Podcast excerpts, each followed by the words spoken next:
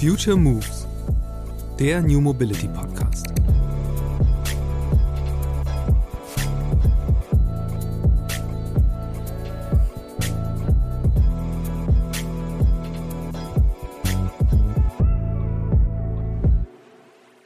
Ich bin 2014 nach Hamburg gekommen, da hatte ich mal knapp drei Jahre lang kein Auto und seither habe ich durchgehend eins gehabt und ich bin ja beim, beim dritten mit Ladestecker, eins war ein ja. Hybrid, das ist jetzt das zweite E-Auto. In der Tat, wenn jetzt das Leasing ausläuft, ähm, genau wie du sagst, ich habe mich letztens hingesetzt mit einer Excel-Tabelle und hingeschrieben, was kostet das eigentlich wirklich und äh, das tut ganz schön weh. Ich verrate euch jetzt die Summe nicht, äh, aber ähm, das, was du vorhin meintest mit den 700 Euro, das kommt schon sehr genau hin. Und also meine Oma hatte früher gesagt, da kann man sich ein schönes Paar Schuhe für kaufen.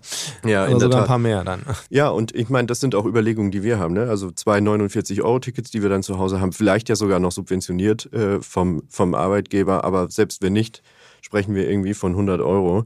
Ähm, dazu noch mein Fahrrad, dann sind 150 Euro weg. Dann wären jetzt mit deinem Beispiel mit den 700 Euro noch 550 Euro übrig. Da kann ich äh, ganz schön viel Taxi fahren, Carsharing nutzen oder mir auch mal einen Mietwagen im Urlaub nehmen. Ja. Und äh, ja, also ist natürlich komplett krass und deswegen wird das das nächste Experiment. 50 Folgen Future Moves, der New Mobility Podcast. Wow. Als wir Anfang 2022 gestartet sind, war mir nicht klar, wie schnell die Zeit bis zu diesem Meilenstein vergehen würde und wer alles zu Gast bei mir im Podcast sein würde. Die Autokritikerin und Bestsellerautorin Katja Diel, Mercedes-Benz Softwarechef Magnus Östberg, Günter Schuh, Professor und Mobility-Seriengründer, die Mobilitätsforscherin Ines Kafkan-Kagan, der Inklusionsaktivist Raul Krauthausen, Daniela Kluckert, Staatssekretärin im BMDV, der AV-Pionier Johann Jungwirth von Mobileye, Lea Bonacera, Gründerin der letzten Generation, Hamburg-Senator für Verkehr und Verkehrswende Agnes Tjax, um nur einige meiner 50 GesprächspartnerInnen bislang zu zu nennen. Doch wen lädt man ein, um das erste kleine Jubiläum zu feiern? Ich habe mich für den Menschen entschieden, mit dem ich den größten Teil meiner Zeit in den letzten zwölf Monaten verbracht habe also mal abgesehen von meiner Familie. Max Wiesmüller. Zusammen haben wir seit Januar 2022 Future Moves als New Mobility Plattform aufgebaut. Im Hintergrund des Podcasts spielte Max von Anfang an eine große Rolle. Wir haben über mögliche GästInnen gesprochen und einzelne Folgen diskutiert. Höchste Zeit, denke ich, ihn einmal vor das Mikrofon zu holen, um gemeinsam über 50 Wochen Future Moves zu sprechen. Darüber, wie sich unser Blick auf Mobilität in diesem Zeitraum verändert hat und was wir vom Mobility Jahr 2023 erwarten. Bevor es losgeht, an dieser Stelle auch einmal ein großes Dankeschön an dich als HörerIn. Denn ohne dich und viele andere hätte es diese 50. Folge des Future Moves Podcasts nie gegeben. Nun aber viel Spaß mit der neuen Episode mit Max Wiesmüller.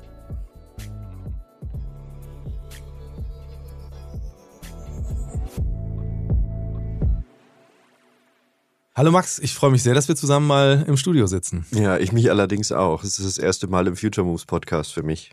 Und das tatsächlich ziemlich genau ein Jahr, nachdem wir losgelegt haben mit unserer Plattform. Und äh, das wollen wir auch zum Anlass nehmen, jetzt so ein bisschen äh, Revue passieren zu lassen, das Jahr einmal äh, uns anzuschauen und vielleicht ein bisschen auch zu gucken, was wir vom nächsten Jahr erwarten. Ähm, ich würde direkt mal einsteigen mit einer Geschichte, die wir dir zu verdanken haben. Und zwar äh, ist es der, ich würde sagen, unser Überraschungs-Long-Seller. Äh, äh, ähm, und zwar eine Story über HVO 100, ähm, die regelmäßig es in die Top 5 schafft, äh, obwohl die jetzt auch schon bestimmt ein Dreivierteljahr alt ist. Ähm, mhm. Erklär mal, was ist das?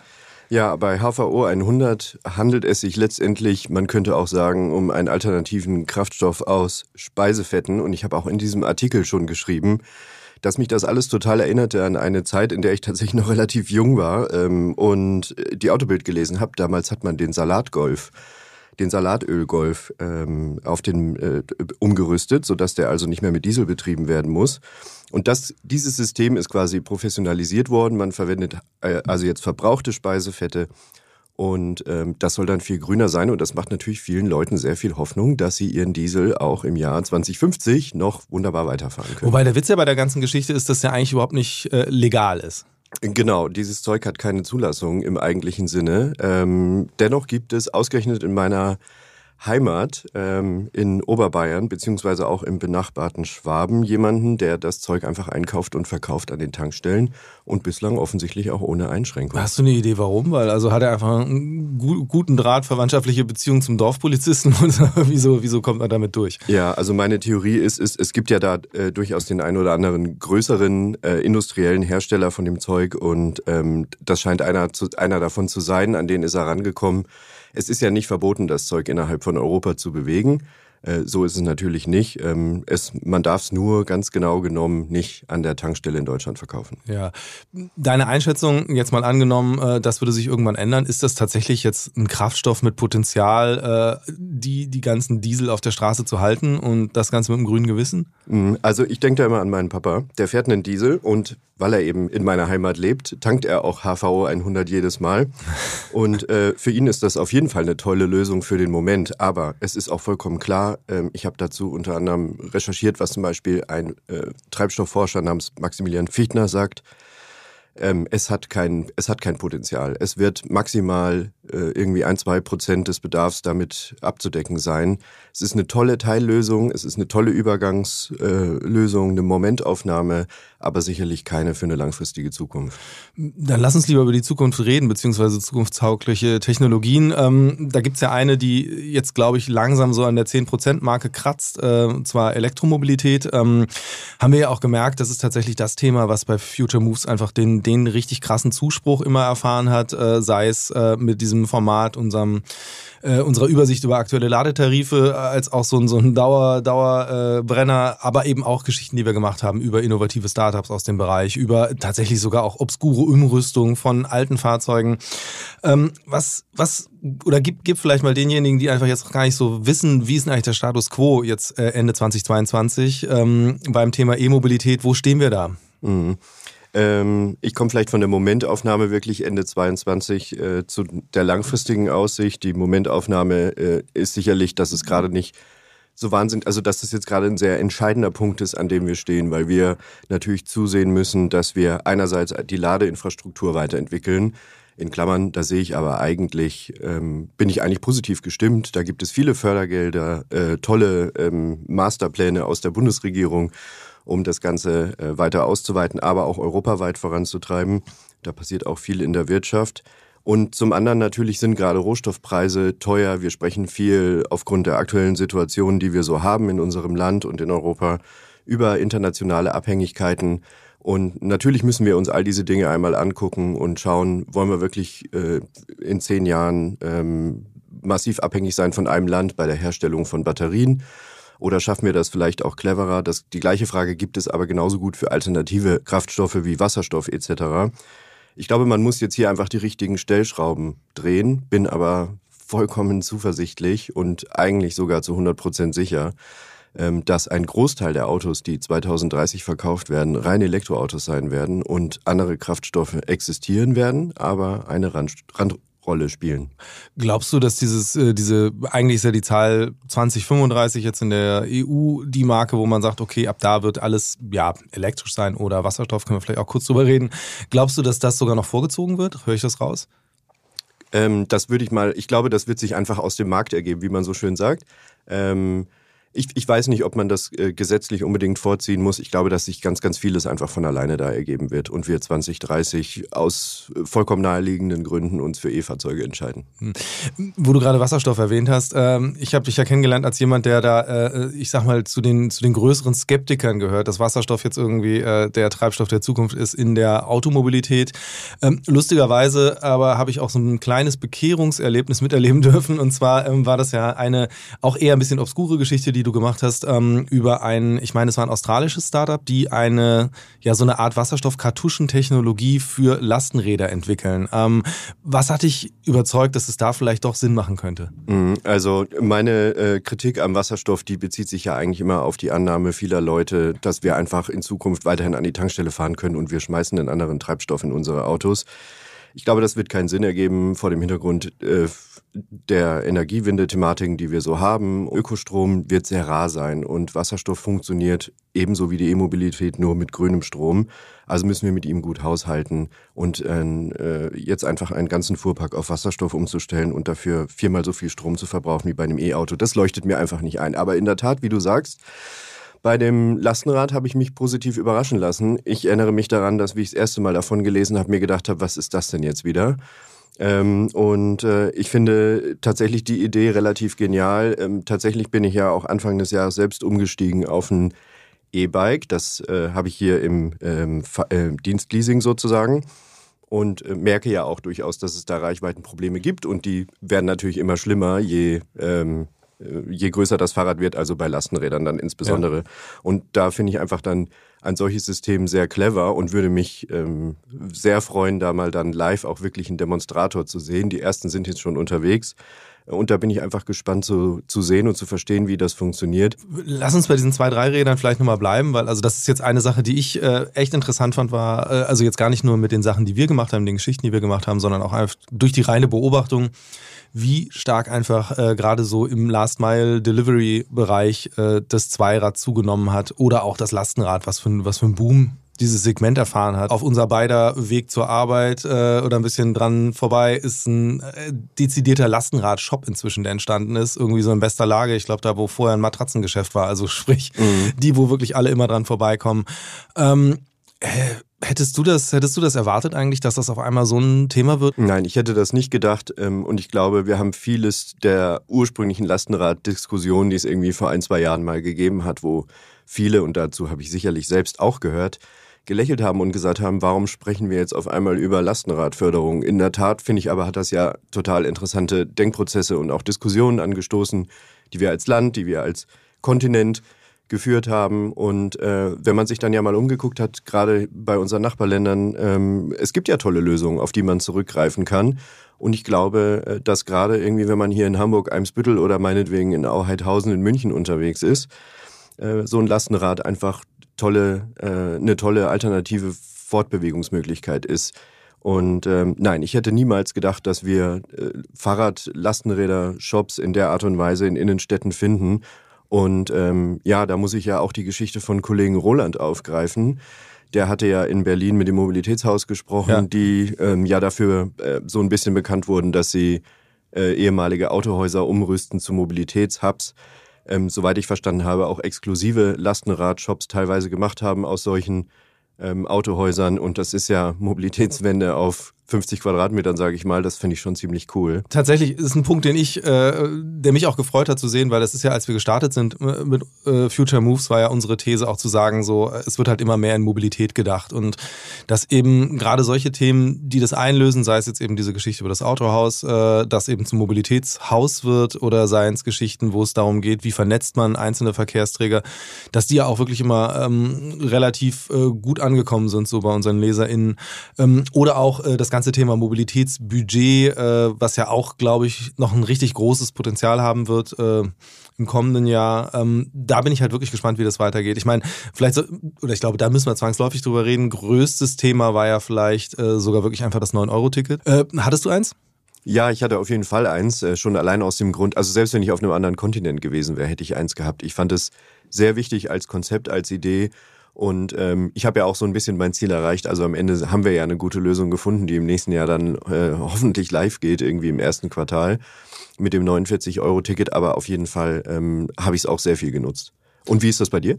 Äh, ich hatte auch eins, hat mich auch komplett verdorben, ehrlich gesagt. Also äh, vorher bin ich viel mehr Rad gefahren. Inzwischen ähm, bin ich doch wieder äh, sehr oft äh, mit der U-Bahn unterwegs, einfach weil, ja, keine Ahnung, irgendwie hat es dann doch die Faulheit geweckt äh, in mir. Von daher ähm, sehe ich mich auch als potenziellen äh, Abonnenten für das 49-Euro-Ticket, wenn es denn dann äh, ja voraussichtlich zum 1. April endlich startet. Ähm, ja, ich, ich fand es eben auch wahnsinnig spannend. Also mich hat das so erinnert, ich weiß noch, wir haben damals, äh, als die Idee aufkam, das war ja so Ende März, ähm, in der Redaktion gesessen und ich meinte, du wirst es nicht mehr kennen, du bist zu jung, aber ähm, damals, als das ähm, schöne Wochenende-Ticket eingeführt wurde, äh, solche Szenen erwarte ich mir. Habe ich zum Teil auch eingelöst gesehen. Also ich hatte ja damals erzählt, wie ich am Bahnhof äh, war und wie dann wirklich Leute, die ja dann am Ende für äh, umgerechnet drei Mark pro Person ein ganzes Wochenende lang durch Deutschland fahren konnten, äh, sich da äh, gestritten haben um Plätze, um irgendwie noch in diese vollkommen überfüllten Regionalbahnen reinzukommen. Ähm, und was ich eben gut daran fand, war jetzt nicht irgendwie, dass dieses System komplett überlastet war und dass natürlich auch das aller, allermeiste Freizeitverkehr war, bei einem Wochenendticket sowieso. Ähm, aber dass das damals ja auch so ein bisschen ausgelöst hatte, zumindest bei mir, ähm, drüber nachzudenken, welche Möglichkeiten äh, bieten sich einfach in dem Moment, wo man dann ja mehr oder weniger kostenfrei die Bahn nutzen kann. Und da würde ich jetzt auch sagen, das 9-Euro-Ticket ist ja eine ähnliche Geschichte gewesen und hat ja im Grunde auch das ausgelöst. Also selbst wenn ganz viele Leute da nicht irgendwie direkt ihr Pendelverhalten umgestellt haben, hat es aber doch bei vielen dazu geführt, das zumindest mal auszuprobieren. Und das ist eine Sache, also jetzt mal ganz losgelöst von äh, dem 9-Euro-Ticket, was ich jetzt ganz oft hatte, sei es in Podcast-Aufnahmen oder auch äh, bei Geschichten, die wir gemacht haben, dass irgendwie der Schlüssel zu allem beim Thema Mobilitätswende ist, die Leute müssen es irgendwie ausprobieren. Und ähm, das halt da natürlich einfach ein Riesendienst geleistet wurde, dass man wirklich sagt, okay, komm hier, 9 äh, Euro kostet ja nichts, probier es einfach aus, setz dich mal da rein, äh, fahr mal mit der Bahn.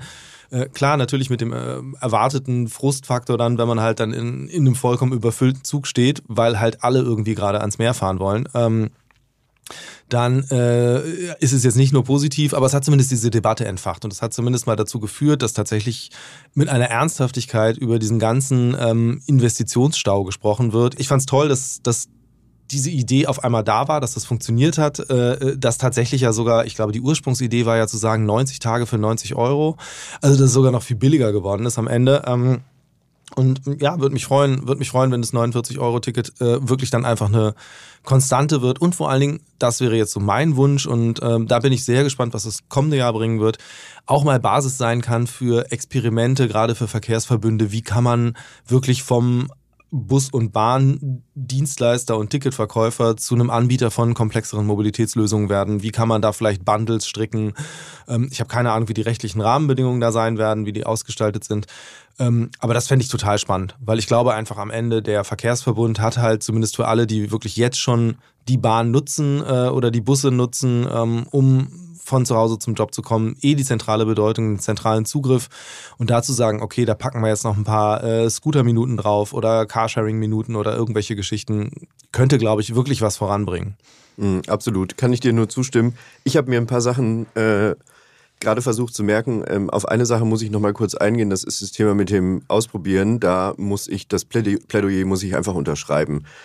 Ähm, Wer irgendwie unsere Stories und Newsletter im Laufe des Jahres verfolgt hat, weiß, dass ich ja keinen Hehl daraus mache, dass ich eigentlich ein passionierter Autofahrer auch bin. Ja. Und äh, wahrscheinlich auch für mich. E-Autofahrer sollte man an der Stelle vielleicht zumindest ja, das, das muss man dazu sagen.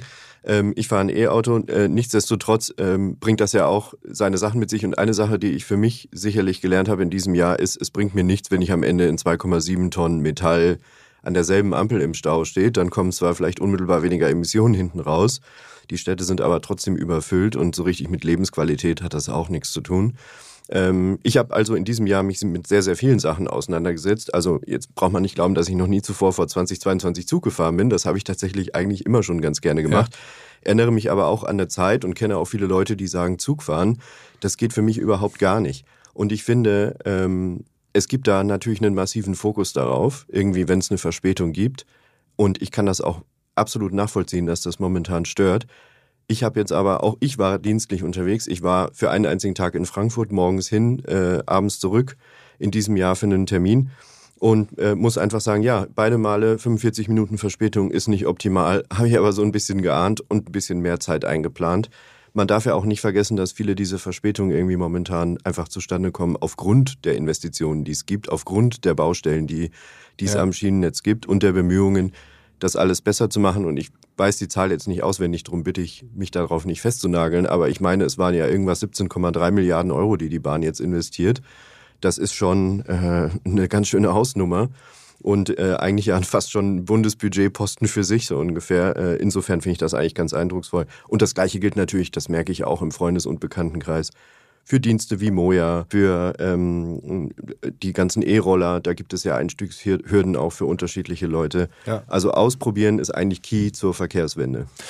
Scheint es ja auch tatsächlich ein großes Interesse zu geben. Also weil das war ja auch einer der Artikel, äh, die wirklich sehr oft gelesen wurden und auch nachhaltig irgendwie ihre, ihre LeserInnen finden, äh, war dein Selbstversuch mit dem Nachtzug. Ähm, Vielleicht kannst du auch mal ein bisschen erklären, weil das war ja tatsächlich gar nicht, gar nicht jetzt ausgelöst alleine durch deinen Job und äh, unsere Erkenntnisse hier, sondern dass du ja tatsächlich so ein bisschen diesen, diesen Mobilitäts-Challenge-Gedanken schon länger mit dir immer rumträgst und verfolgst. Ja, äh, absolut. Ähm wie ich gerade schon meinte, ausprobieren habe ich mir in diesem Jahr natürlich auf die Fahne geschrieben. Ich bin ja eigentlich Nachtzug gefahren in diesem Jahr, weil ich es terminlich gar nicht anders geschafft hätte. Äh, private, privates Terminproblem. Äh, ich musste irgendwie zu einem Zeitpunkt, Zeitpunkt X in Südtirol sein, äh, musste aber am Vortag noch arbeiten und habe mir gedacht, wie kannst du also dieses Problem lösen? Ähm, und äh, jetzt hätte ich natürlich irgendwie für 800 Euro fliegen können nach Bozen von Hamburg aus. Da gibt es eine tolle Direktverbindung. Nur das entspricht überhaupt nicht der Art und Weise, wie ich mich noch fortbewegen will. Ich habe mir in den letzten Jahren viel Mühe gegeben, meinen CO2-Abdruck äh, natürlich irgendwie einzuschränken. Und dachte mir, jetzt ist die Gelegenheit, zeitlich schaffe ich es. Ah, ah, und der hat blöd gelegen, der Flug. Das ja. muss man auch noch dazu sagen. Also, das war tatsächlich für mich die einzige Möglichkeit, um das irgendwie äh, zu managen. Und wie war's? Ruckelig. ähm, ich erinnere mich daran, dass ich ein paar Mal nachts wach wurde, weil ich auch mit dem Kopf irgendwo angestoßen bin oder ähnliches. Gerade wenn so ein Zug, auch wenn er sehr langsam um die Kurve fährt, es wackelt. Äh, man, ich bin also ein, zwei Mal wach geworden. Ich habe mittlerweile gelernt, aufgrund von YouTube-Videos, die ich geguckt habe, dass ich falsch rum in dem Bett gelegen bin. Das hätte also vielleicht der ganzen Thematik nochmal geholfen, äh, dass ich mir nicht die Birne anhau. Muss aber sagen, dass ich unterm Strich ähm, das für eine tolle Lösung fände. Ich würde wahrscheinlich beim nächsten Mal, ich habe in so einer Viererkabine gelegen, ja. ich muss zugeben, dass ich wahrscheinlich beim nächsten Mal upgraden würde und mir den Luxus gönnen würde.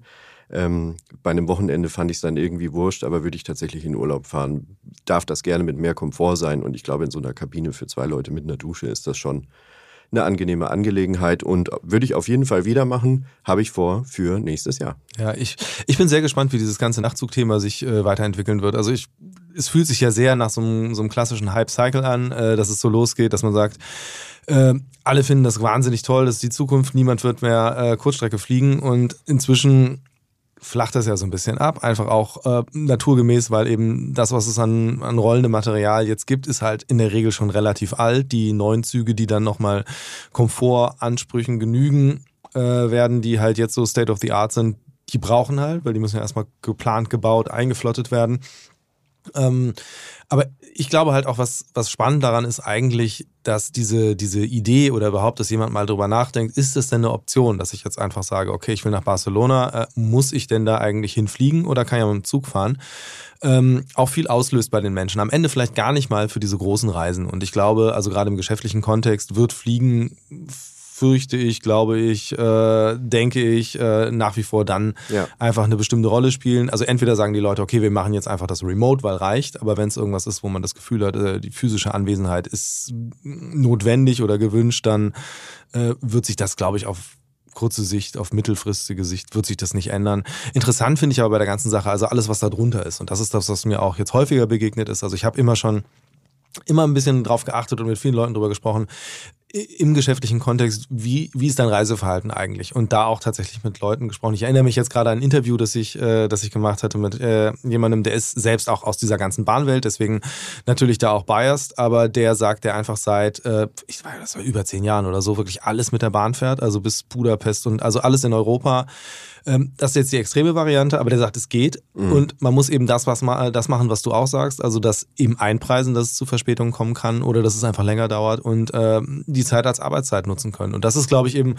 ähm, meine, meine Vorstellung, wie die Perspektive sein kann, dass man wirklich einfach sagt, und das hängt dann natürlich auch am Ende an Arbeitgebern und an Internetanbindungen, aber dass man sagt, okay, klar, du bist halt sechs Stunden unterwegs äh, für diese zwei Stunden Termin, aber das sind halt sechs Stunden Arbeitszeit und dann machst du noch eine Hotelübernachtung und am nächsten Tag hast du noch ein bisschen Mobile Office. Äh, wenn das so eine Normalität werden würde, äh, das würde ich ja schon sehr begrüßen.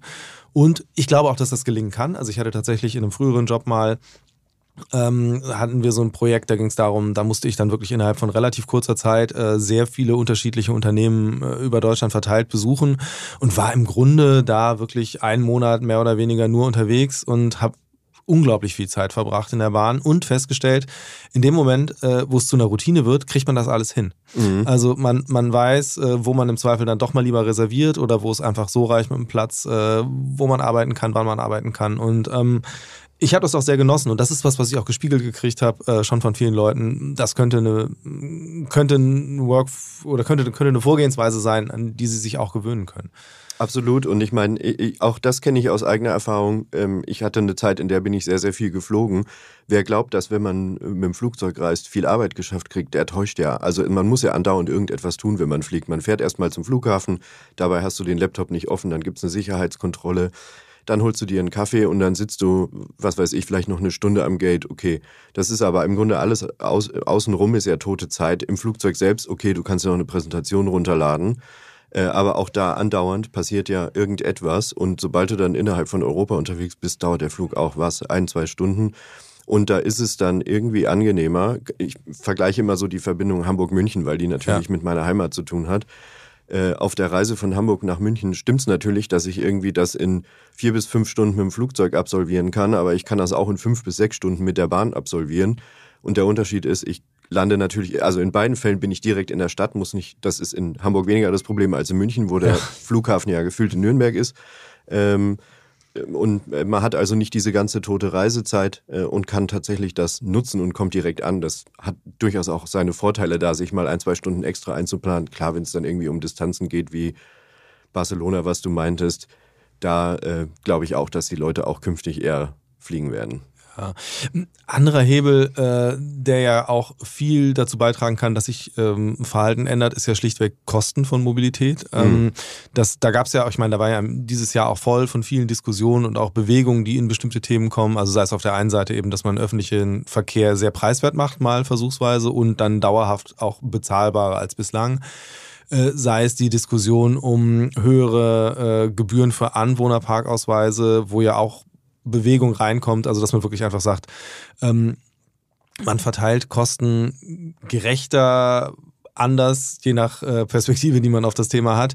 Ähm, hast du aber ja auch einen spannenden Selbstversuch gemacht äh, zu. Äh, ich glaube, das war ja auch eben äh, eigentlich schon sehr visionär in Bezug auf äh, den Preis vom Deutschlandticket. Äh, ich glaube, es war ja, dass du gesagt hast, 50 Euro, ähm, wo investiere ich die ähm, für meine Mobilität und wo hole ich am meisten raus aus diesen 50 Euro?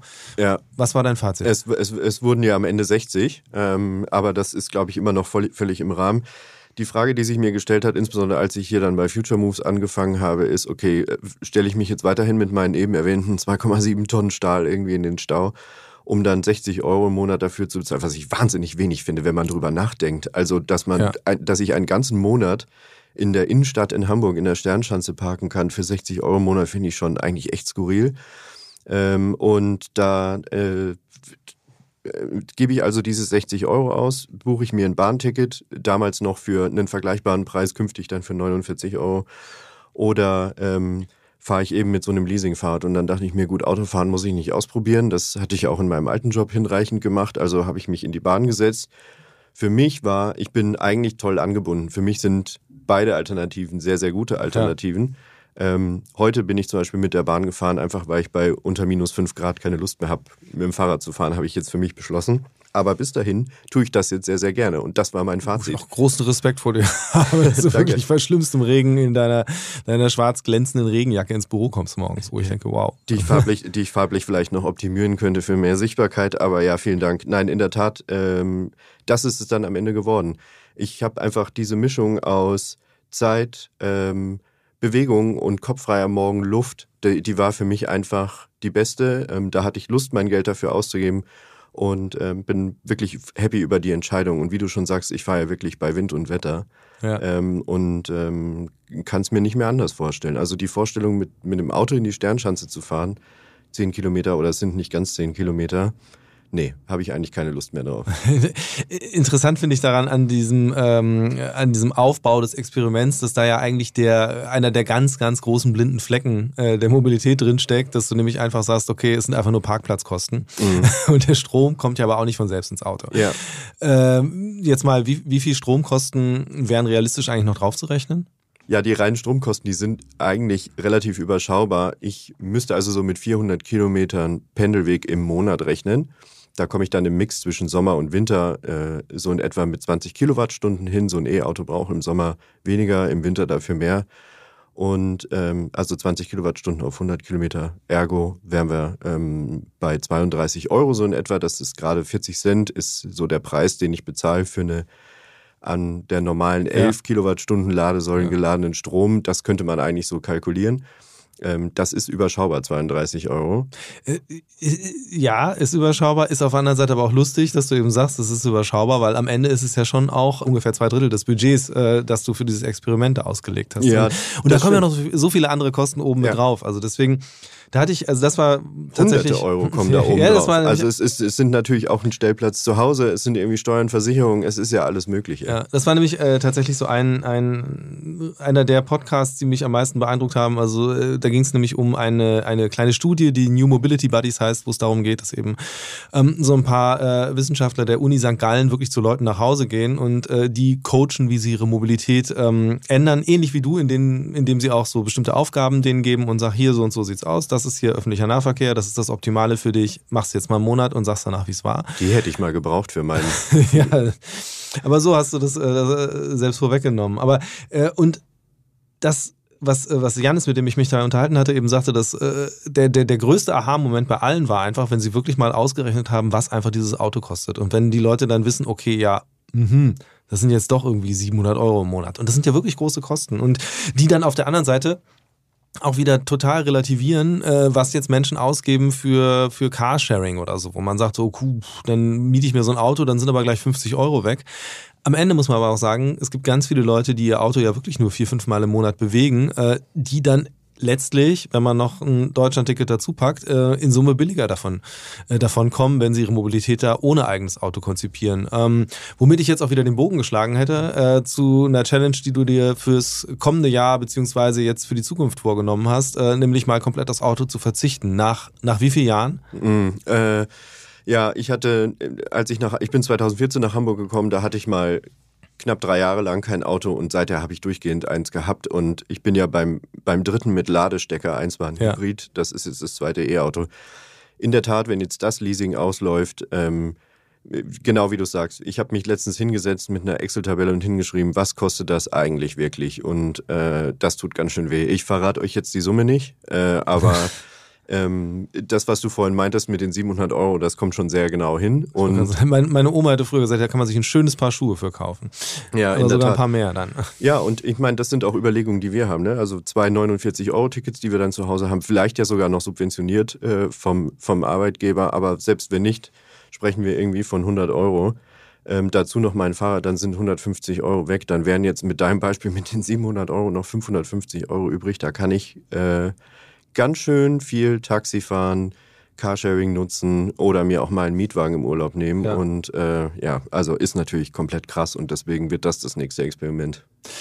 Ich bin sehr gespannt, ähm, tatsächlich, ob. Äh ob so diese, diese, diese Art und Weise, die Mobilität selbst zu reflektieren, ähm, eigentlich, ob das auch mal mehr in die Breite gehen wird, weil, also das ist was, was mir das, im Laufe dieses Jahres eben auch bewusst geworden ist, wie viele Gedanken sich eigentlich äh, ein paar Menschen über Mobilität machen und wie viel mehr Menschen aber sich überhaupt keine Gedanken machen. Und mhm. das ist jetzt gar nicht als Vorwurf gemeint, sondern es ist einfach, man hat seine Routinen, man weiß, wie bestimmte Dinge funktionieren. Und klar, dann ist es nervig, wenn der Benzinpreis hochgeht, wenn er wieder runtergeht. Aber ähm, es ist halt so, eben Leute gucken sich an, so und so ist die öffentliche, ist der öffentliche Nahverkehr bei mir aufgestellt, äh, ist ziemlicher Mist, ich habe das Auto eh rumstehen. Und dann wird es einfach auf Jahre nicht mehr in Frage gestellt. Ähm, das ist das Mobilitätsbudget sozusagen für diese Leute. Also die verstehen dann ein Mobilitätsbudget nur unter einem Privatwagen, der sie hunderte Euro im Monat kostet. Und das äh, führt einen natürlich nicht weiter. Ja, ja genau. Und, und das ist halt, also wirklich die Frage, äh, spannende Frage, die sich mir stellt, ähm, wie kann man, wie kann man das Bewusstsein äh, bei den Menschen schärfen, dafür wirklich mal ähm, ihre eigenen Kosten transparent zu machen, weil es ist ja eigentlich ein Riesenthema. Leute beschäftigen sich wahnsinnig viel gerade mit, äh, mit Ausgaben, mit Geld, was kostet dies, was kostet das.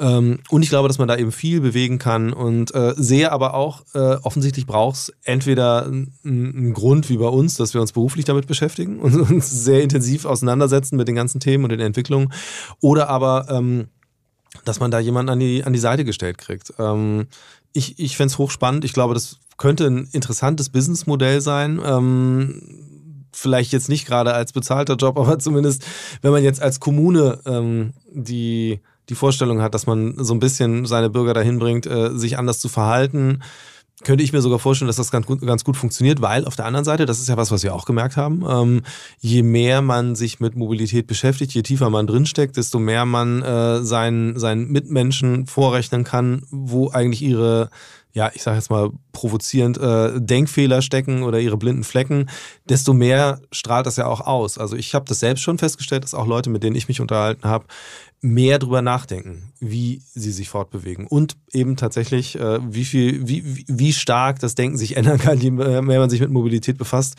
habe ich eben auch bei dir gesehen, weil ich war wirklich extrem überrascht, als du meintest, so, nee, das Auto kommt jetzt weg. Mhm. Äh, hätte ich auch nicht gedacht. Ähm, ich möchte auch nochmal deklarieren, das ist ein Experiment. Ich weiß noch nicht, ob das der Weisheit letzter Schluss ist, egal was passiert. Ich, die Überlegung, die dem Ganzen halt zugrunde liegt, ich, und ich gebe dir recht, also auch in meinem Freundes- und Bekanntenkreis wurde ich letztens äh, gefragt ähm, von einem befreundeten Paar, ja, wir überlegen nach unserem ähm, Auto uns dann ein Elektroauto zu holen. Sage ich, super, lass uns dann miteinander sprechen. Dann habe ich letztens mal nachgefragt, jetzt ist es ja soweit, nee, wir wollen jetzt gar kein Auto mehr. Also mhm. Und äh, klar, also ich meine, wir sprechen hier, glaube ich, im Großen und Ganzen von Menschen, die in einer Großstadt leben. Klar. Ich glaube, es ist nochmal wichtig zu sagen, dass das nicht alle betrifft. Ich finde ja schon toll, wenn sich Leute mit E-Autos auseinandersetzen. In der Großstadt sind es nochmal andere Fragen und ich werde, äh, dadurch, dass ich schon sehr lange in Großstädten lebe, ich werde immer ein passionierter Autofahrer sein.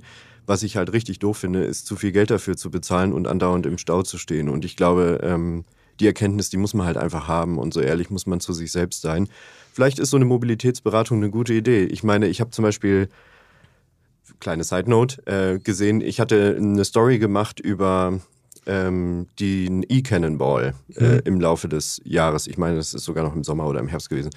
Und ähm, da ist ja unter anderem dabei gewesen die Lisa Bohm zusammen mit der Aline Ampere, die wiederum ja auch bei uns schon ja. äh, im FAQ zu Gast gewesen ist. Und die Lisa, die ähm, ist hier aus Hamburg beziehungsweise aus der Umgebung und die war jetzt gerade auf einem äh, kommunalen Event, wo sie darüber aufgeklärt hat, wo sie wirklich kostenlos die Leute beraten hat. Ja. Hey, ähm, kommt für dich ein Elektroauto in Frage? Und eigentlich hast du natürlich vollkommen recht. Eigentlich muss äh, dann noch jemand wie du oder ich daneben stehen und sagen, brauchst du eigentlich überhaupt ein Auto? Oder fährst du vielleicht sowieso mit der S-Bahn nach Hamburg zum Pendeln? Ähm, ja, vielleicht wäre das mal ein guter Denkanstoß. Wir werden sehen. Ähm wir, äh, es ist auch nicht die einzige Idee sozusagen, die wir mit uns rumtragen. Ähm, als wir uns überlegt hatten, worüber wollen wir eigentlich sprechen in so einem Podcast, äh, war auch eine Idee, dass wir mal so die so ein bisschen, ja, ich sag mal nicht, nicht zwangsläufig Quatschideen, aber zumindest die über die Ideen sprechen oder die Gedankenspiele äh, mal so äh, verfolgen, die wir uns gemacht haben, was man eigentlich noch machen könnte, um Mobilität viel stärker zum Thema zu machen, weil das ist ja eben auch ein Ding. Also ich habe echt gelernt, wie, wie sehr das alles doch Bubble ist, was wir hier machen. Und äh, ja. da gibt's halt eben viele Menschen, die richtig Bock auf das Thema haben, aber eben viele, die auch sich gar nicht damit befassen wollen, wie schon erwähnt. Und ähm, ich glaube, was ein Hebel sein könnte, wäre, dass man äh, einfach dafür sorgt, dass das Thema Mobilität einfach vielleicht auch ein bisschen, bisschen kontroverser, ein bisschen schillernder äh, formuliert wird. Ähm, äh, lustig war, fand ich die Idee, äh, Bärbel Boy äh, hatte ich mal äh, bei mir im Podcast, die meinte, wir brauchen eigentlich Flagship-Stores für Mobilität oder für den öffentlichen Nahverkehr. Ähm, und äh, der Gedanke dahinter ist, glaube ich, total wichtig zu sagen. So, nee, das ist eigentlich auch, äh, also dieses ganze Mobilitätswende-Thema, dieses, äh, das Statussymbol ist halt nicht mehr unbedingt oder muss nicht dein Auto sein, das du vor dem Haus stehen hast, sondern mhm. da, dein, dein Statussymbol kann eben auch ähm, ein, ein anderer Faktor sein, den man nach außen trägt. Und ich weiß, da fällt mir ein, eine Idee, ich weiß gar nicht mehr, ob sich daraus entwickelt hatte oder ob wir auf einem anderen Pfad dahin gekommen sind, war ja auch, dass wir gesagt hatten, wie spannend wäre das eigentlich, wenn Leute wirklich, äh, zumindest im beruflichen Kontext mal, ähm, ihren CO2-Fußabdruck irgendwie transparent machen würden. Weil ich meine, nee, das war genau, jetzt fällt es mir wieder ein, das war nämlich, ähm, bei LinkedIn hatte irgendjemand das einfach vorgeschlagen oder gepostet für sich. Und äh, eigentlich ist ja eine gewisse Logik, weil ich meine, in diesen Profilen machen die Leute ja sehr viele andere Dinge schon kenntlich, äh, sei es Pronomen, mit denen sie angesprochen werden, äh, ihre Themen, die sie beschäftigen oder auch irgendwelche Slogans. Warum nicht auch einfach ein ja, CO2-Wert daneben schreiben, mit dem man dann so ein bisschen angibt oder mit dem man sich gegenseitig challenged? Ähm, mhm. Absolut. Zum Beispiel gibt es, äh, du hast recht, ich habe äh, gesehen, immer öfter sieht man ja irgendwie geboren bei 1300 Parts per Million oder mhm. irgendwie solche ja. Angelegenheiten das Ganze quasi positiv, positiv überführt, so verstehe ich jetzt deinen Vorschlag in, das ist mein aktueller CO2-Ausstoß so ein, also ich will es jetzt nicht angeben nennen, aber ein bisschen ist es ja dann schon so, ich habe das geschafft schon. Klar, am Ende schon. Also ich meine, das ist ja letztlich, äh, letztlich, es muss ja, es muss ja auf jeden Fall positiv konnotiert werden. Ähm, und ähm, da ist jetzt vielleicht auch mein Glück, dass ich da technologisch extremer Laie bin und mich gar nicht mit auskenne, äh, wie genau man sowas überhaupt erheben kann. Also zumindest, äh, ich glaube, im Kontext berufliche Mobilität, wenn man Pendeln, Dienstreisen äh, mit reinnimmt, ähm, mhm. dann ist es ja wahrscheinlich relativ gut noch machbar. Ähm, am Ende muss wahrscheinlich irgendjemand mit anfangen, das mal zu machen. Ja. Ähm, und es muss halt zu einer Kennzahl werden. Von daher bin ich aber ganz, ganz gespannt. Das ist jetzt nichts, was uns im nächsten Jahr betreffen wird, aber das einfach ja die, die Mobilität im Kontext Arbeit äh, einfach künftig wird ausgewiesen werden müssen und vielleicht könnte das ein guter Absprung sein, einfach das dann nicht nur sozusagen in irgendwelchen äh, Reportings zu machen, äh, sondern auch eben nach außen zu tragen. Also einfach, keine Ahnung, vielleicht mhm. gibt es ja irgendwo den Kommunikator in einem größeren Konzern, der sich äh, ähm, sowieso darum kümmert, ähm, CO2-Emissionen im Bereich Mobilität zu reduzieren, der das dann mal da in seine Belegschaft tragen kann oder so. Also ich bin mhm. guter Hoffnung, dass das schon ein, Wert wird irgendwann. Absolut. Ich meine, äh, wir alle, glaube ich, lieben Buchungs- und Abrechnungsprogramme von Dienstreisen über alles. Da zählen Absolut. du und ich auf jeden Fall dazu und sicherlich auch viele ausprobieren. Ja, in der Tat. Und äh, das wären ja aber eigentlich genau die, mit, die mal miteinander sprechen müssen und die sowas diskutieren müssen, dass du ein Buchungsportal hast, das sagt, hey, hier ist die, das gibt es jetzt ja sowieso immer mehr schon, ja. so irgendwie, das ist die CO2-sparende Variante deiner Reise. Ähm, äh, Kollegin Denise hatte da ja auch eine Story drüber gemacht, über so ein Buchungsportal, ja. wo quasi die Firma in die Verantwortung genommen wird auch und sagt, äh, okay, also folgendes Geldbudget, Zeitbudget und äh, CO2-Budget, das finde ich ist ja eigentlich ein sehr interessanter Ansatz und auch einer, den ja auch äh, teilweise Professoren, wie zum Beispiel der ähm, Herr Franke, ähm, immer mal wieder anführen, dass ja. die Leute immer wissen, wie lange etwas dauert und was es kostet, aber nie welchen Ausstoß sie damit produzieren. Und da wäre ja so ein Buchungstool dann eine gute Möglichkeit, um das anzufassen. Ja, und die Abrechnungsprogramme, die wissen ja dann wirklich spätestens wirklich alle Dienstreisen. Ja. Und ähm, die könnten einen ja zumindest dann mal, ich sag mal, jetzt sind wir ja am Jahresende, so eine Bilanz ausspucken und sagen, hey, guck mal, äh, das waren übrigens deine gebuchten Flug- und Zugreisen und dann kriegt man das vielleicht noch etwas stärker vor Augen geführt. Gute ja. Idee.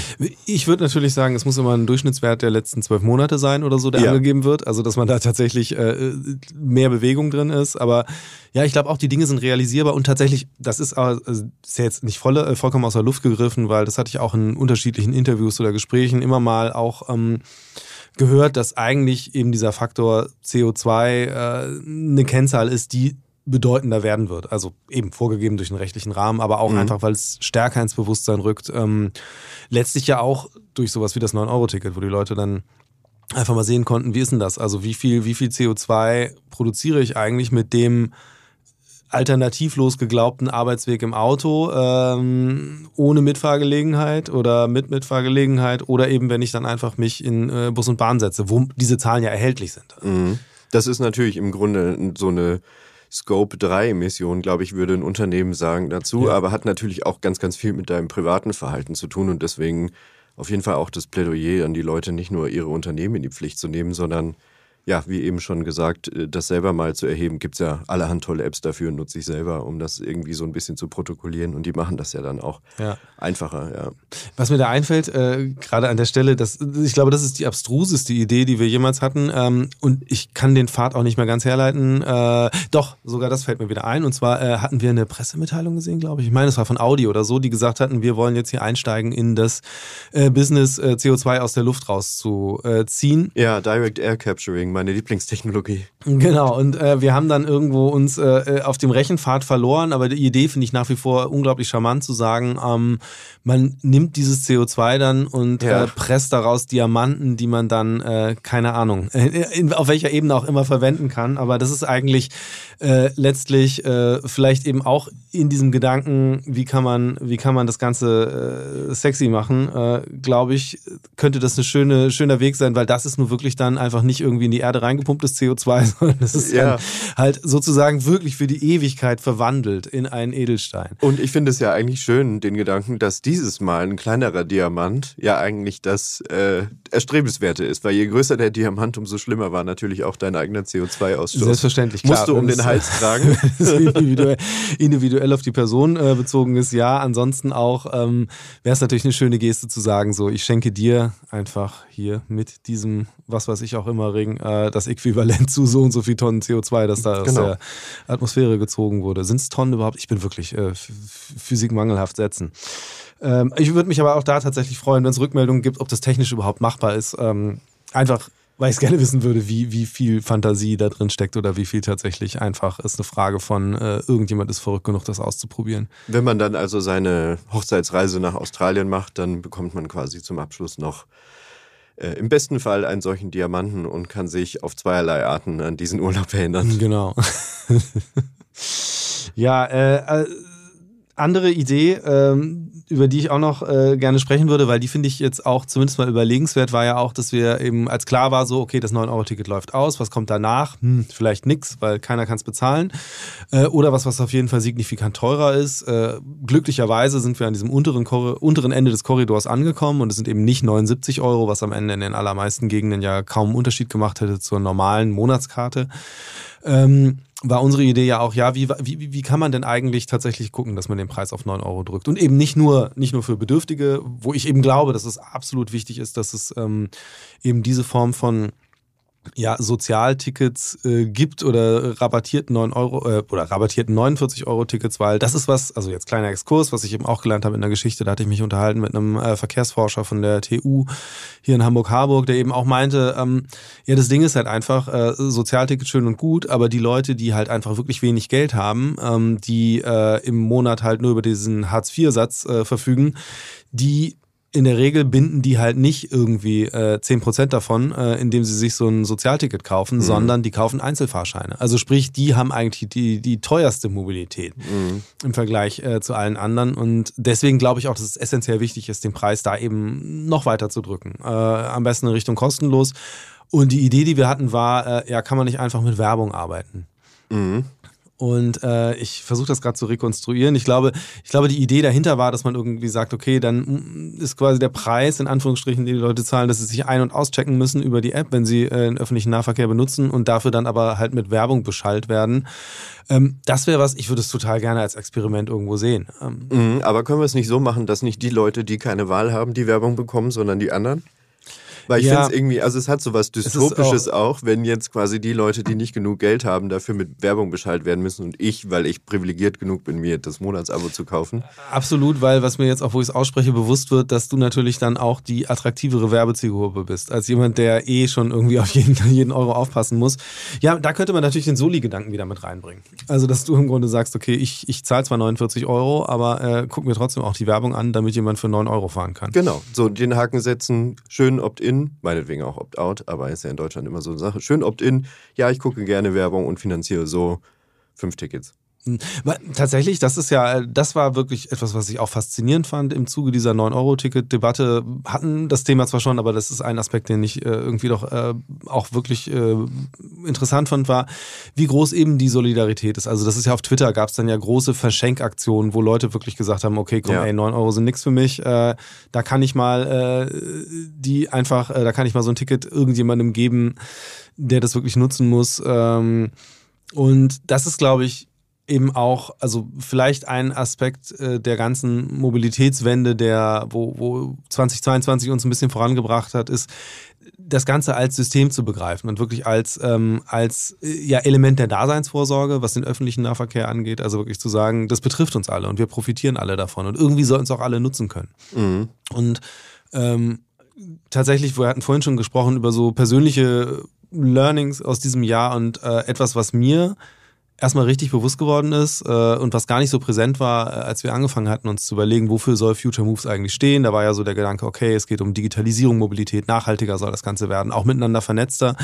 Ähm, aber eigentlich ein total zentraler Punkt äh, ist eben das Thema Inklusion. Ähm, mhm. Das haben wir ja inzwischen so ein bisschen in unser Denken mit aufgenommen, aber am Anfang, klar, wir haben uns schon damit befasst, wir wollten diese Themen auch ab, äh, abdecken, aber dass wir gesagt haben, das ist halt ein Grundpfeiler äh, der Mobilitätswende, war mir damals gar nicht so bewusst. Habe ich viel gelernt gelernt über einen Podcast mit Raul Krauthausen, der das erklärt hat und, äh, und eben auch dann so in der Alltagspraxis viel gelernt, weil seitdem ich eben dann äh, dank 9-Euro-Ticket weniger Rad gefahren bin, dafür viel mehr U-Bahn, habe ich auch viel mehr mitgekriegt, wie beschränkt eben der Zugang ist zu bestimmten Formen der Mobilität, beziehungsweise einfach bestimmten U-Bahn-Stationen, ganz praktisch, äh, weil einfach der Fahrstuhl nicht da ist oder kaputt ist. Also ich schleppe jetzt seit äh, ja, einem halben Jahr eigentlich jeden Morgen äh, den Kinderwagen die Treppe hoch, weil die U-Bahn-Station hier bei uns beim Büro äh, obwohl es ein Umsteigepunkt ist, kein Fahrstuhl hat. Ja, ähm, da fand ich auch wieder im Übrigen sehr, sehr schön. Das ist ja ein Thema, was äh, Mobilität im Allgemeinen natürlich betrifft und jetzt also weniger nur die U-Bahn oder den Zug. Da ist es natürlich dann besonders präsent. Aber auch im Flugzeug. Ich, durch eine Geschichte von Denise, angelagert an das, was du gerade gesagt hast, Kollegin Denise hat eine Geschichte gemacht über einen faltbaren Rollstuhl, äh, aus der ich total viel mitgenommen habe, ähm, weil es auch irgendwie Gedanken angeregt hat, die ich so einfach noch nie hatte. Äh, und einer davon ist sicherlich, wie als wahnsinnig entwürdigend es die Menschen wahrnehmen, wenn sie irgendwie als erster oder letzter dann auch noch möglicherweise mit einer Durchsage, sorry, wir haben ja noch einen Rollifahrer, dauert, ähm, in die, in, in den, ins Flugzeug gebracht werden um, äh, und dann dahingesetzt werden. Und das ist natürlich einfach viel schöner, wenn die Leute mit so einem faltbaren Rollstuhl ja. einfach direkt ans Gate fahren können. ähm, und sich quasi um alles selber küm kümmern können, weil natürlich will jeder Mensch am Ende ähm, letztendlich selber seine Freiheiten und seine Mobilität selbst gestalten und da nicht in diesem fürchterlichen Maße abhängig sein von irgendeiner Fluggesellschaft oder auch dann mal von der Bahn ähm, und irgendwie 24 Stunden vorher die Reise anmelden. Das ist ja. halt das ist halt schade. Ein Satz, der, der bei mir auch hängen geblieben ist aus dem Gespräch mit, äh, mit Raul damals war, dass er eben meinte, ja, mit meiner Bankcard 100 kann ich einfach nicht so flexibel reisen wie du, weil es ja. ist eben genau das, was du sagst. Es muss vorher angemeldet werden. Ähm, und oft klappen bestimmte Dinge nicht. Oft kann, also er hat das mehrfach schon erlebt, dass er einfach irgendwo einfach nicht aussteigen konnte, weil dann da niemand, kein Personal da war, um die Rampe zu bedienen. Ja, so, das, das sind halt, das sind halt schon krasse, krasse Situationen. Und was ich aber eben noch viel schlimmer fand, ist eben dieses dann auch noch so markiert zu werden. Äh, äh, also da ging auch einfach, wenn da eine Ansage kommt, ja, äh, Verspätung wegen Einstieg eines Rollstuhlfahrers. So, das sind Dinge, die es gibt. Und ja. da fällt mir ein, ein, ein Projekt, das ich auch interessant fand, äh, wo am Ende dann keine Geschichte draus geworden ist, äh, liegt noch am Schreibtisch, aber ähm, die, die sogenannte 100.000 Euro Challenge, äh, mhm. wo es darum ging, dass eben ähm, von äh, ein Verband oder beziehungsweise eine Initiative von Menschen mit Behinderung sagen so, ja, ähm, unser Recht ist, äh, ohne Diskriminierung äh, den, die Bahn benutzen zu können, ähm, dann nehmen wir das jetzt ernst und bei jeder Toilette, die nicht funktioniert, äh, eben auch ein Grund, weswegen bestimmte äh, Züge dann einfach äh, nicht zugänglich sind, weil die Bahn muss sicherstellen, dass die Toilette funktioniert. Andersrum mhm. aber, wenn dann halt jemand ähm, im Zug sitzt und merkt, okay, mal wieder ist die äh, Behindertentoilette nicht geöffnet, äh, dann einfach zu sagen, okay, jetzt Schadensersatz, den wollen wir auch haben. Mhm. Um einfach, einfach Druck zu erhöhen, weil eben, und das ist mir da, ich hatte dann ein Gespräch äh, mit einem der Initiatoren da im Hintergrund, der mir erklärt hat, das ist einfach wahnsinnig frustrierend. Weil äh, klar, seit Jahren sitzen die halt immer irgendwo dabei, immer in irgendwelchen Runden und es wird halt immer gesagt, ja, ja, und es ist wichtig, ist wichtig. Und dann kommt aber wieder ein neues Zugmodell, äh, das vorgestellt wird, das dann wieder so lala äh, behindertenfreundlich ist. Und ähm, von daher, das eben auch vielleicht noch ein, ein, ein Thema, was mir sehr aufgefallen ist in diesem Jahr, also dass einfach ähm, es schon ein wachsendes Selbstbewusstsein gibt von Leuten, Veränderungen anzustoßen. Also sei es eben durch äh, einfach zu sagen, nee, wir, wir wollen jetzt, wir wollen eigentlich, wir wollen Streit. Wir wollen Streit mit den Leuten. Wir wollen wir legen es gar nicht auf Konsens an und ähm, halt jetzt nicht in dem Sinne, wir betteln uns jetzt äh, äh, darum, welche Form von Mobilität die einzig menschenwürdige ist, so, also diese, diese ganzen Twitter-Debatten, sondern wirklich zu sagen, so, wir wollen die gesellschaftliche Veränderung erzwingen, indem wir halt Leute in letzter Konsequenz vor das Gericht zerren oder jetzt wie bei der letzten Generation uns selbst vor Gericht zerren lassen. Mhm. Ähm, da bin ich sehr gespannt, wie das weitergeht. Ja, ähm, letzte Generation ist natürlich ein interessantes Stichwort, sicherlich eine der mit am heißesten diskutierten äh, Geschichten, nicht nur bei uns irgendwie auf dem Blog bei Future Move, sondern natürlich einfach in der Gesellschaft. Ähm, auf jeden Fall regt sie mal auf. Also so viel kann man auf jeden Fall schon mal festhalten. Sie stößt Diskussionen an. Ähm, wie hast du dein Gespräch wahrgenommen damals mit Lea Bonacera, meine ich, ist es gewesen? Also auf jeden Fall sehr, sehr frei von äh, dem, was jetzt irgendwie immer so draufgelegt wird. Das seien halt äh, jetzt sektenartige, verbohrte äh, junge Leute, die irgendwie alle missionieren wollen, äh, sich hundertprozentig auf ihre Ziele zu committen. Klar, also das ist, äh, ist eine Gruppe, die mit äh, sehr klare Ziele formuliert, die ähm, das, das, das mag ich jetzt schwer von außen einschätzen, vielleicht sogar ähm, ein bisschen irreale Ziele formuliert, ich weiß es nicht. Wobei mhm. man eben auf der anderen Seite sagen muss, zu sagen, ja, Tempo 100 auf Autobahnen und ein 9-Euro-Ticket für alle sind jetzt auch, also da, da gab es jetzt, glaube ich, schon Gruppen, die da radikaler rangegangen sind. Was, was mich damals äh, wirklich, ähm, was ich am interessantesten fand, war, ähm, dass sie eben meinte, ja, äh, wir sehen uns halt irgendwie als so eine Art äh, Bürgerrechtsbewegung. Also gar nicht vom Gedanken her, dass die sich jetzt gleichsetzen wollen mit der Bürgerrechtsbewegung in den USA, sondern nur von der Idee, ähm, so, wir, wir zeigen unser Gesicht und wir nehmen die Konsequenzen hin äh, von unserem Handeln. Und äh, das sieht man ja auch sehr, sehr, sehr deutlich gerade, dass einfach ähm, es einen unglaublichen, unglaublichen Furor gibt, mit dem vorgegangen wird. Und das äh, wirklich ja inzwischen auch ähm, nicht nur aus der ganz konservativen Ecke, aber vor allen Dingen von dort äh, Verbotsaufrufe kommen und äh, Rufe, dass man sie so möglichst lange wegsperren sollte, dass einfach in, in Bayern die Leute dann so dafür, dass sie sich irgendwo auf die Straße kleben könnten, äh, dass sie dafür 30 Jahre in, äh, 30 Jahre, oh Gott, so schlimm ist es noch nicht, nein, aber 30 Tage in Gewahrsam genommen werden. Das finde ich schon sehr heftig. Und ähm, ja, es ist auch, also das, das, Thema Bayern geht mir natürlich immer sehr nah, weil ich natürlich als jemand, der in Bayern geboren und aufgewachsen ist, man, ich höre ja andauernd, man hört es nicht mehr, aber zumindest am Nachnamen merkt man es dann, ähm, ich finde es auch beschämt, weil ich bin natürlich immer oberster Entsandter in jedem Freundeskreis, in jedem Social Gathering, sag ich mal, äh, und irgendein Ministerpräsident sagt irgendetwas. Und ich finde das tatsächlich im höchsten Maße beschämt. Also ich, wir haben schlimmere Sachen in den letzten Jahren erlebt, auch durchaus radikalere Formen des Protests. Man muss sich mal überlegen, was da am Ende passiert. Das ist, die Leute kleben sich auf der Straße fest. Dass das jetzt die Leute stört, das ist vollkommen klar.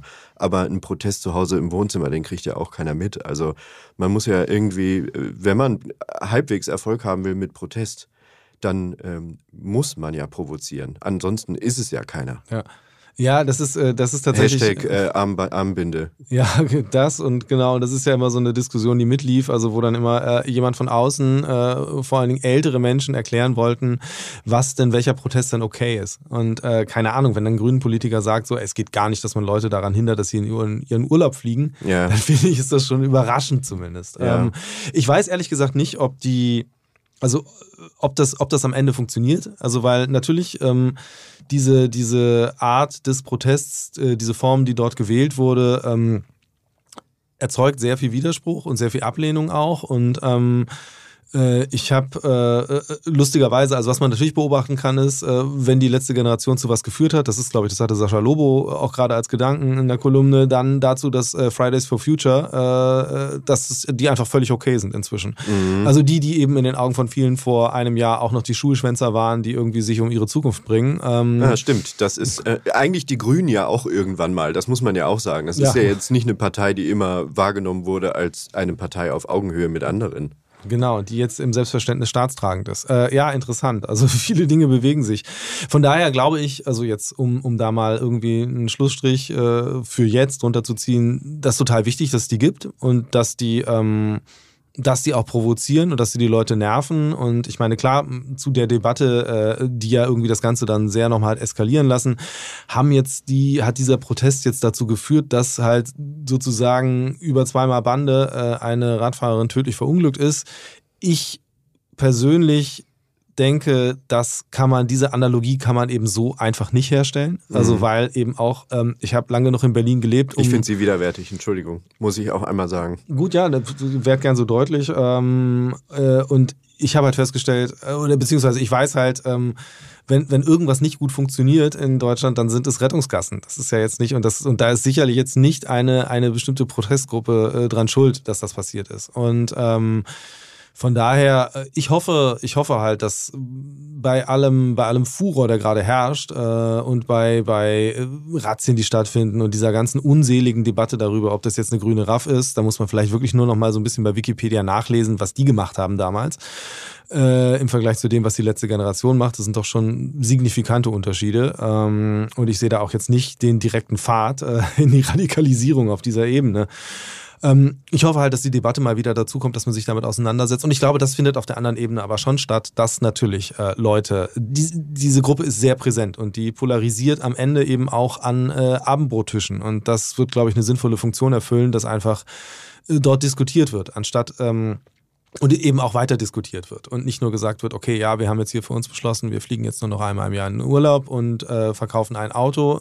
Nee, weil ich glaube, das ist halt total wichtig, für das ganze Thema Mobilitätswende, dass eben die Beschäftigung damit nicht aufhört, dass man nicht sagt so, okay, jetzt haben wir halt 50 Prozent unserer Emissionen gespart und kommen damit trotzdem gut zurecht, jetzt ist ja alles gut. Nee, sondern ähm, dass man sich immer äh, die Offenheit bewahrt, neue Dinge auch auszuprobieren und vielleicht auch eben, äh, wo du ja für mich das beste Beispiel bist, äh, das Unbequeme, das äh, vermeintlich Unbequeme einmal ähm, auszuprobieren, um am Ende dabei rauszukommen, so ja, ey, bis 4,5 Grad minus fahre ich mit dem Fahrrad, weil ich es einfach besser finde als Autofahren. Absolut. Und ich würde ähm, dem gerne auch noch, dem Schlussstrich möchte ich noch gerne einen kurzen Side-Note auch noch zusetzen. Ich würde mir vom einen oder anderen Chefredakteur bewusst nicht gegendert wünschen, dass man einfach auch mal dann in den direkten Diskurs einsteigt und anstatt irgendwelche lustigen Twitter-Videos zu posten, äh, vielleicht tatsächlich sich mit den Leuten mal auseinandersetzt und mit denen spricht, woher das kommt. Und ich glaube, dann wird man recht schnell feststellen, erstens, dass es nicht verwöhnte Gören sind, sondern Menschen aus allen Lebensbereichen und unterschiedlicher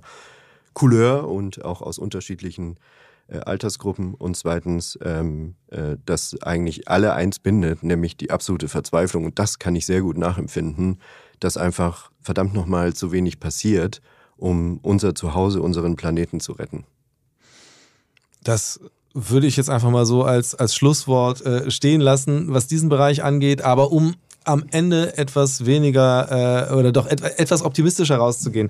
Äh, lass uns doch ganz zum Schluss nochmal drüber sprechen. Was sind jetzt so mh, hm, die Erwartungen ans kommende Jahr? Was, was wird passieren? Was glaubst du, was wird die, was wird die Mobilitätsdebatte sein? Klar, man kann wie so vieles, die letzten äh, ja, drei Jahre haben uns das bewiesen, äh, nicht wirklich immer vorhersehen, was so passieren wird. Aber äh, was glaubst du, was ist, was ist, oder anders gefragt, was wäre dein Wunschthema, was das Thema Mobilität angeht im kommenden Jahr? Hm, eine sehr gute Frage. Ähm, sicherlich geht's, äh, es, es ist weiterhin das Potpourri. Also das Ober, oberste Ziel muss natürlich die Dekarbonisierung des Verkehrssektors weiterhin bleiben. Also, glaube ich, gibt es ganz viele Themenbereiche. Nach dem 49-Euro-Ticket hört die Diskussion auch sicherlich um erschwinglichen und guten ÖPNV nicht auf und das soll sie auf gar keinen Fall. Äh, tatsächlich finde ich es im nächsten Schritt sehr, sehr wichtig, dass man auch diskutiert, wie man dann eben ergänzende Mobilitätsangebote äh, vielleicht noch ähm, zugänglicher macht, wie, wie sie leichter zugänglich werden. Und damit meine ich auch gar nicht technologisch, irgendwie in Form von irgendwelchen Apps, da wird ja schon allerhand gemacht, äh, sondern ähm, irgendwie hinsichtlich der Tarifierung. Dafür müssen dann wieder rechtliche Rahmen gesetzt werden. Das würde ich mir wünschen, dass das ein Thema im nächsten Jahr ist. Die Frage zu stellen, ja. wie kann ich jetzt eigentlich sozusagen mein Miles oder Schernau oder was auch immer auch noch nutzen mit meinem 49-Euro-Ticket. Ähm, die generelle Verbesserung der Infrastruktur in Deutschland, Punkt. Ist, glaube ich, ein, ist ein Riesenthema, hat gerade wieder massiv polarisiert. Es muss einfach viel passieren äh, um zu dekarbonisieren. Dazu gehört natürlich, dass ein paar mehr Ladesäulen in der Gegend rumstehen. Das wird bereits gemacht. Dazu gehört die Sanierung der Schiene. Ähm, das sind Sachen, die ich mir wünsche. Und vor allem wünsche ich mir auch durchaus in den Städten den Umbau äh, weg von äh, sechsspurigen Hauptverkehrsachsen. Ähm, und ähm, das gekoppelt an eine Tempo 30-Diskussion wird sicherlich viele, viele Städte im nächsten Jahr in Deutschland bewegen. Das glaube ich auch. Also tatsächlich, das ist, äh, haben wir jetzt gar nicht drüber gesprochen, aber dieses Tempo 30-Thema war ja auch sehr präsent in diesem Jahr. Ähm, wenn man sich anguckt, wie präsent es war, so viel ist da auch nicht passiert. Ähm, aber hat, glaube ich, großes Potenzial. Ähm, eine Sache, also das ist jetzt gar nicht, gar nicht das große Thema fürs nächste Jahr, aber wo ich äh, mich total darauf freue, äh, wie die Diskussion sich da entfalten wird, ist ähm, ein Forschungsprojekt, das gerade in Zürich gestartet wird, äh, wo es darum geht, äh, einfach sich darüber na, mal Gedanken darüber zu machen, wie wäre denn das eigentlich? Wie würde das aussehen, wenn wir jetzt einfach mal 50 Prozent der Verkehrsflächen für den Zweiradverkehr freiräumen? Mhm. Und äh, einfach sagen, so Hauptverkehrsmittel ist das E-Bike. Mhm. Und äh, das finde ich so spannend, weil ich glaube, diese Gedankenspiele sind es, die uns dann am Ende wirklich voranbringen weil die halt einfach äh, uns zum, zum Nachdenken anregen. Also da eben auch so ein bisschen äh, bestärkt äh, wurde ich in dem Gedanken durch einen Podcast-Gast, den ich hatte, äh, Björge Köhler, der hier in Hamburg ein Podcast-Gast, den ich hatte, der gerade in Hamburg äh, bei einem Projekt beteiligt ist, wo sie ein Parkhaus umbauen zu einem Wohnhaus. Und das ist natürlich jetzt erstmal ähm, jetzt nicht, wo man sagt, okay, das wird jetzt wohl jedem Parkhaus der Zukunft drohen, äh, weil wir irgendwann keine Autos mehr haben. Nee, aber es ist halt einfach ein Projekt, das Fantasie anregt und das einfach dazu führt, dass Leute äh, Raum sich neu anschauen. Das ist ja auch was, was in dieser Superblock-Debatte mit drin steckt, dass man sagt, so, okay, lass mal ausprobieren. Wie, wie, wie fühlt sich die Stadt eigentlich an, wenn wir hier mobilitätsmäßig uns mal was anderes ausdenken? Mhm, Finde ich ein spannendes äh, Konzept und ist ja vielleicht sogar schwieriger als die Frage, ich meine, das ist ein tolles Projekt, beispielsweise in Tegel wo jetzt irgendwie die Frage ist, was machen wir mit, mit dieser ganzen Fläche? Das ist ja eigentlich, ich möchte jetzt gar nichts das abwerten, aber es ist ja eigentlich verhältnismäßig einfach, eine grüne Fläche zu nehmen und sie so zu gestalten, als wirklich bestehende. Und das ist ja die eigentliche Herausforderung, äh, in der Art und Weise umzuwidmen. Insofern genau. bin ich da sehr gespannt, ja, was dieses äh, Forschungsprojekt ergibt. Das ja. ist, äh, vielleicht, vielleicht kann man es da dann doch nochmal äh, groß machen ähm, an der Stelle. Und zwar ähm, dass man wirklich sagen kann, umwidmen könnte einfach ein großes Thema sein im, im kommenden Jahr. Ähm, wollen wir es hiermit beschließen? Ja. Oder hast du noch was? Also Christian, dann würde mich einmal noch interessieren, was war denn für dich so eine deiner Highlights-Geschichten oder wo du sagst, da habe ich irgendwie viel mitgenommen, die hat mir Spaß gemacht? Also tatsächlich so ein bisschen, äh, ähm, ich habe ja eine ein gewisse, gewisse äh, Zuneigung für so das etwas Nischige und Spleenige, ähm, aus dem man aber vielleicht dann doch wirklich irgendwie auch was mitnehmen kann, ähm, was sich grundlegend ändern könnte. Und äh, das war auf jeden Fall die Geschichte über die illegalen Zebrastreifen von Luxemburg. Ähm, erstmal, weil ich, weil ich äh, es so gemocht hatte, diese Zeile drüber zu schreiben, die halt klingt wie so eine drei Fragen, äh, Fragezeichen-Folge. ähm, aber auch die Story dahinter, weil die halt total spannend ist. Äh, das hatte ich äh, aufgeschnappt in so einem kleinen ähm, oder in so einer, so auf einer Newsseite aus Luxemburg. Und zwar ging es darum, dass so ein paar, ähm, ja, eigentlich im Kern Datenaktivisten, die sich äh, zugleich äh, gerne mit dem Fahrrad bewegen, denen ist halt aufgefallen, dass ähm, ganz viele Zebrastreifen in Luxemburg äh, gar nicht rechts, äh, gar nicht regelkonform sind, weil einfach ähm, Autos bis dran parken und nicht diese vorgeschriebenen fünf Meter Abstand zwischen dem letzten Parkplatz und dem Zebrastreifen eingehalten werden. Und die haben dann das erst nur beobachtet. Das war so ein bisschen so ein, so ein, so ein, ja, so ein, fast so eine Art Meme auf Twitter, dass sie sich gegenseitig diese Fotos von den Zebrastreifen zugeschickt hatten. Irgendwann hatten die die Idee, ja, lass doch mal das Ganze ermitteln. Wie viel sind denn da eigentlich äh, jetzt von den Dingern nicht richtig hier bei uns in der Stadt? Haben das dann ähm, halt da so ein bisschen Code gebaut, Luft, Luftbilder ausgewertet und haben dann festgestellt, okay, ja, also äh, es ist wirklich ein sehr hoher äh, zweistelliger Prozentsatz äh, und es sind nicht eben nur 20 Stück oder so. Mhm. Und hatten dann eben, und das hat dann wirklich eine, so eine, so eine Kafkaeske Story ins Rollen gebracht, äh, bei der Stadt angefragt, äh, ob sie denn mal so die Zahlen haben können, wie viele Zebrastreifen es gibt und wie viele denn nicht. Und dann ist halt, also ich, wer, wer das auch ähnlich spannend findet wie ich, sollte das doch mal nachlesen. Ähm, auf jeden Fall kam dann daraus halt einfach eine, eine, eine, eine, eine beispielhafte Geschichte dafür, wie dann ähm, einfach ein, eine Behörde nicht in der Lage ist, damit umzugehen, dass da Leute sind, die einfach smarte Wege haben, äh, Daten zu erheben und äh, gleichzeitig ähm, zu verhindern, selbst da irgendwie in eine Verantwortung zu kommen oder genommen zu werden. Und da wurde dann mit wahnsinnigen Begründungen, ähm, ging das hin und her. Und am Ende dass dann einfach die ähm, Informationen über die Zebrastreifen würden ähm, personenbezogene Daten enthalten, deswegen kann man die nicht rausgeben. Und die Regelung, warum das denn irgendwie doch alles regelkonform ist, äh, ja, die würde es geben, aber das sei eben auf Basis einer mündlichen äh, Absprache gewesen. Und das lässt sich nicht also ganz verrückte Geschichte, äh, sehr speziell in dem Fall und ich will jetzt auch gar nicht auf Luxemburg bashen, das kann man wahrscheinlich in jeder jeder deutschen Mittel- und Großstadt ähnliche Geschichten antreffen. Was ich daran interessant fand, war, dass wirklich man sagen kann, okay, ähm, lass mal gucken, wo können wir denn Daten generieren ähm, aus dem urbanen Raum? Wo können wir uns angucken, wie Flächen äh, zugeordnet sind, wie die gestaltet sind und daraus vielleicht einfach abzuleiten, was kann man da verändern, was kann man besser machen? Und das ist eben so auch der grundlegende Gedanke, der hinter äh, dem Zentrum für urbane Gerechtigkeit, so nennt sich diese Gruppe, äh, steckt, zu sagen, wir wollen eben Projekte suchen, wo wir unsere IT-Kompetenz ähm, verbinden können mit äh, der Neuverteilung von, von Raum im urbanen Bereich und um einfach Mobilität gerechter zu gestalten oder überhaupt den, die, die Stadt gerechter für alle zu gestalten. Und deswegen war das auf jeden Fall eine meiner Lieblingsgeschichte, weil die schon irgendwie sehr für das steht, was wir ja auch mit, mit Future Moves uns so vorgenommen hatten, genau zu gucken nach Leuten, wo sind VordenkerInnen, wo sind VisionärInnen äh, und eben auch MacherInnen der neuen Mobilität. Und ähm, das fand ich da äh, zumindest auf dem, auf dem Vordenkerbereich sehr, sehr, sehr, sehr ähm, stark äh, WiedermacherInnen hängt halt davon ab, wer hat die Macht, sozusagen die Dinge auch zu verändern. Und das ist ja letztlich das Ziel gewesen, solche Leute und solche Ideen zusammenzubringen. Ja, äh, ich fand dieses Stück, ich habe es sehr gerne gelesen und ich kann es auch jedem nur ans Herz legen. Ich fand es absolut haarsträubend, um eines meiner Lieblingsadjektive mal zu bedienen an der Stelle.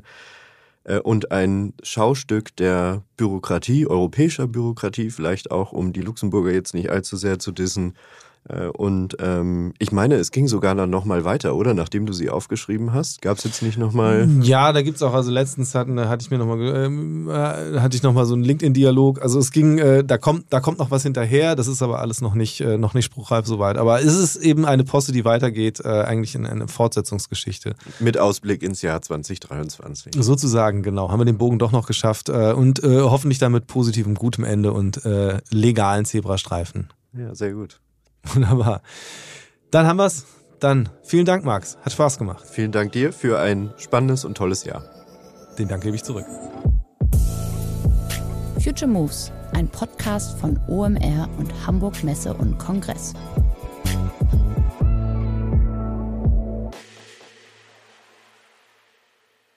Dieser Podcast wird produziert von Podstars bei OMR.